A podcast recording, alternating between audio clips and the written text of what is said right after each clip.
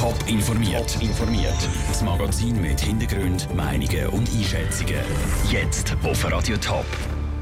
Warum das wegen dem Thurgauer SVP-Nationalrat Hans-Jürg Walter einmal alle Nationalräte zum Saal rausgesprungen sind und was Schweizer Politiker nach der Wahl zu Deutschland erwarten, das sind zwei von den Themen im Top informiert. Im Studio ist der Peter Hanselmann. 18 Jahre im Nationalrat sind genug. Der Thurgauer SVP-Nationalrat Hans-Jürg Walter tritt zurück.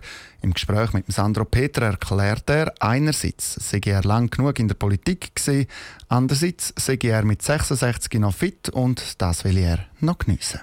Der Entscheid ist mir äh, einfach gefallen, indem ich äh, auf eine sehr gute Zeit zurückblicken Ich habe fast alles erlebt, was man als Nationalrat Bern oder erleben kann.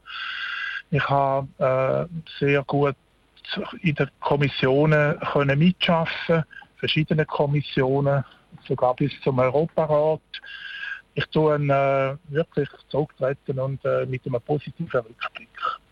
Sie sind ja auch mehrmals als Bundesratskandidat gehandelt worden. Einmal 2008, da hat Ihnen eine Stimme gefehlt zum Bundesrat werden. Die eigene Stimme, was ist das für ein Gefühl, wenn Sie darauf zurückschauen, jetzt, jetzt im Nachhinein? Wurmt Sie das ein bisschen? Ja, ich glaube, wenn ich, immer wenn ich zurückschaue und auch vor allem jetzt noch, ist das äh, da ein richtiger Entscheid gewesen. Äh, ich habe tatsächlich nicht kandidieren als Bundesrat und von daher äh, stimmt für mich.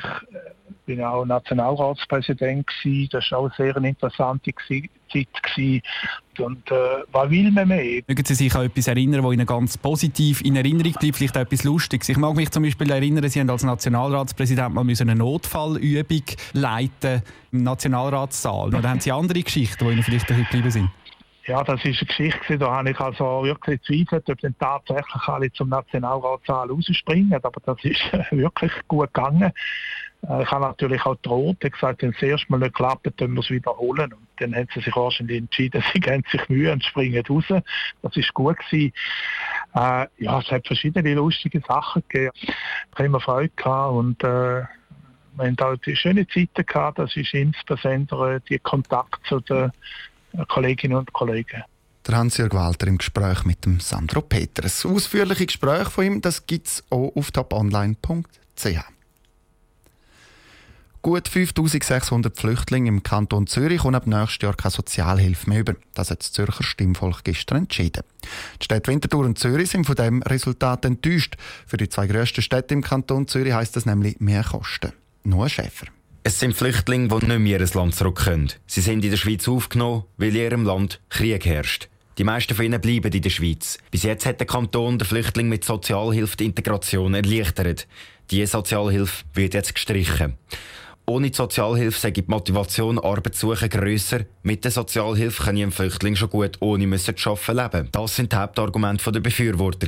Der Kanton spart also Geld, rund 10 Millionen jährlich. Geld, wo jetzt vielleicht Gemeinden ausgeben müssen, befürchtet der Winterthurer Stadtrat Nicolas Galadé. Klar ist aber, dass Gemeinden im Kanton Zürich gestützt auf Bundesgesetz weiterhin Integrationsleistungen auch bei den vorläufig Aufgenommenen wie bei den anerkannten Flüchtlingen müssen vollbringen. Das wird dann dazu führen, dass in der einen oder anderen Art und Weise mit dem Abstimmungsresultat von gestern Lasten vom Kanton auf Gemeinden abgewälzt werden. Der Zürcher Stadtrat Raphael Golta hat ähnliche Befürchtungen. Er denkt auch, dass mit der Abänderung vom Sozialhilfegesetz jetzt die finanzielle Unterstützung vom Kanton für zum Beispiel Sprachkurs wegfalle und bei den Gemeinden anfalle.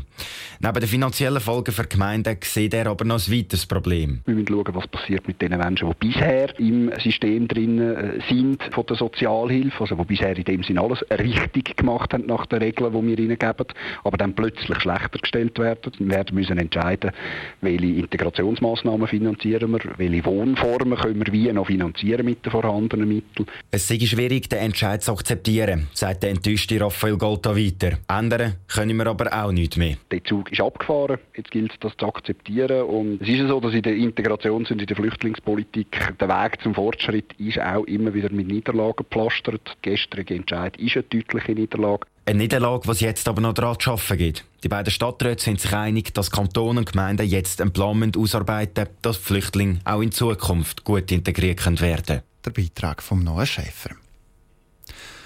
Es war ein bitterer Sieg für die deutsche Bundeskanzlerin Angela Merkel gestern. Ihre Partei CDU-CSU bleibt nach den Wahlen zwar die stärkste Partei im Bundestag, aber sie haben es im Parlament jetzt unter anderem auch mit 94 AfD-Politikern zu tun. Die sind bekannt für Blockaden, Provokation und Populismus. Auch Schweizer Politiker wappnen sich, um mit der AfD zusammenzuarbeiten. Sarah Frattaroli. Der wichtigste Berührungspunkt zwischen der Schweiz und Deutschland ist der Handel. Ein Drittel von allen Importen in der Schweiz kommt aus Deutschland.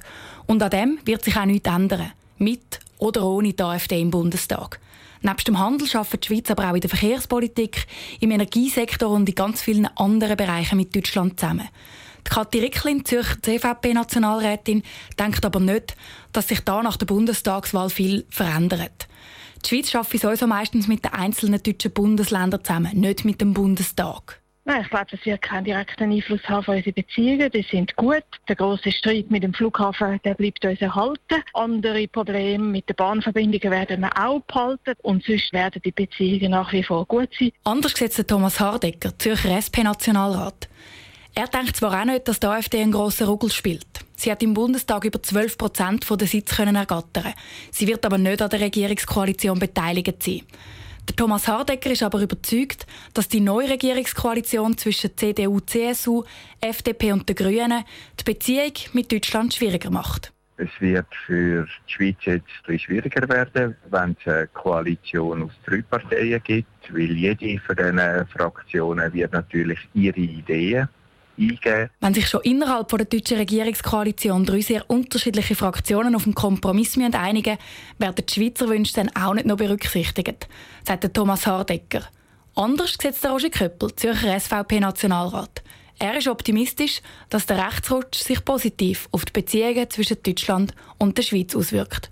Aber auch der Roger Köppel sagt, dass es in der AfD ein paar ziemliche, Zitat, Pfosten gebe. Das sagen aber noch lange nicht alle. Also muss man immer ein bisschen aufpassen, auch mit der Verunglimpfung von dieser AfD. Da gibt es sehr legitime, auch gescheite, besorgte Leute dabei. Aber es ist eben tatsächlich noch eine ziemlich chaotische Truppe und man weiß nicht genau, ob die Substanz haben, dass sie sich langfristig behaupten können. Verantwortlich für den Rechtsrutsch im Bundestag ist nicht nur die AfD, sondern vor allem auch die FDP, die mehr als 10 Prozent ergattert hat. Und wo wahrscheinlich zusammen mit der CDU, CSU und den Grünen die Regierung wird bilden. Der Beitrag von Sarah Frattaroli. Top informiert, auch als Podcast. Mehr Informationen gibt's auf toponline.ch.